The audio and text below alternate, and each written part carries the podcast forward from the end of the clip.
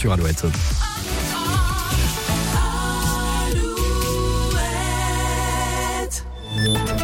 Alouette, les infos. Fabienne Lacroix, bonjour. Bonjour Arnaud, bonjour à tous. Et euh, d'abord, quelle météo pour euh, ces derniers jours du mois de février? Eh bien, un temps bien arrosé, avec des pluies en ce moment sur la Bretagne, mais aussi euh, du littoral atlantique à la Touraine. Des pluies qui vont se décaler sur le Limousin en cours d'après-midi.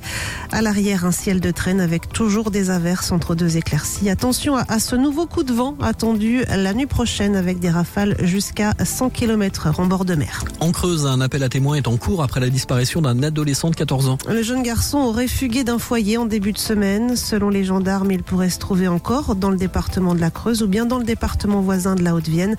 Sa photo est à retrouver sur alouette.fr. Judith Godrèche devant les sénateurs ce matin, après son discours au César vendredi dernier. L'actrice prenait la parole ce matin au Palais du Luxembourg. Elle a notamment demandé l'ouverture d'une commission d'enquête sur les violences sexistes et sexuelles dans le milieu du cinéma.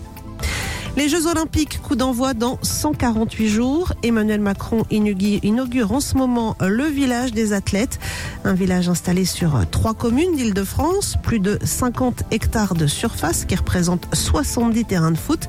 14 000 athlètes et leur staff y logeront pendant les JO, 9 000 parathlètes et leur staff pendant les Jeux paralympiques. Après les Jeux, le village deviendra un quartier à part entière qui accueillera 6 000 habitants. En foot, le déplacement ce soir de Rennes à Saint-Etienne pour affronter le petit poussé de la Coupe de France, le Puy-en-Velay. En jeu, une place en demi-finale. En rugby, la 22e journée de Pro D2 débute ce soir avec le déplacement de Brive chez le deuxième Béziers. Le leader Van ainsi que Soyou Angoulême joueront demain. Enfin la voile avec l'arrivée cet après-midi du deuxième maxi trimaran de l'Arkea Ultimate Challenge. Le beaux de Thomas Coville est attendu aux alentours de 14 sur la ligne d'arrivée à Brest.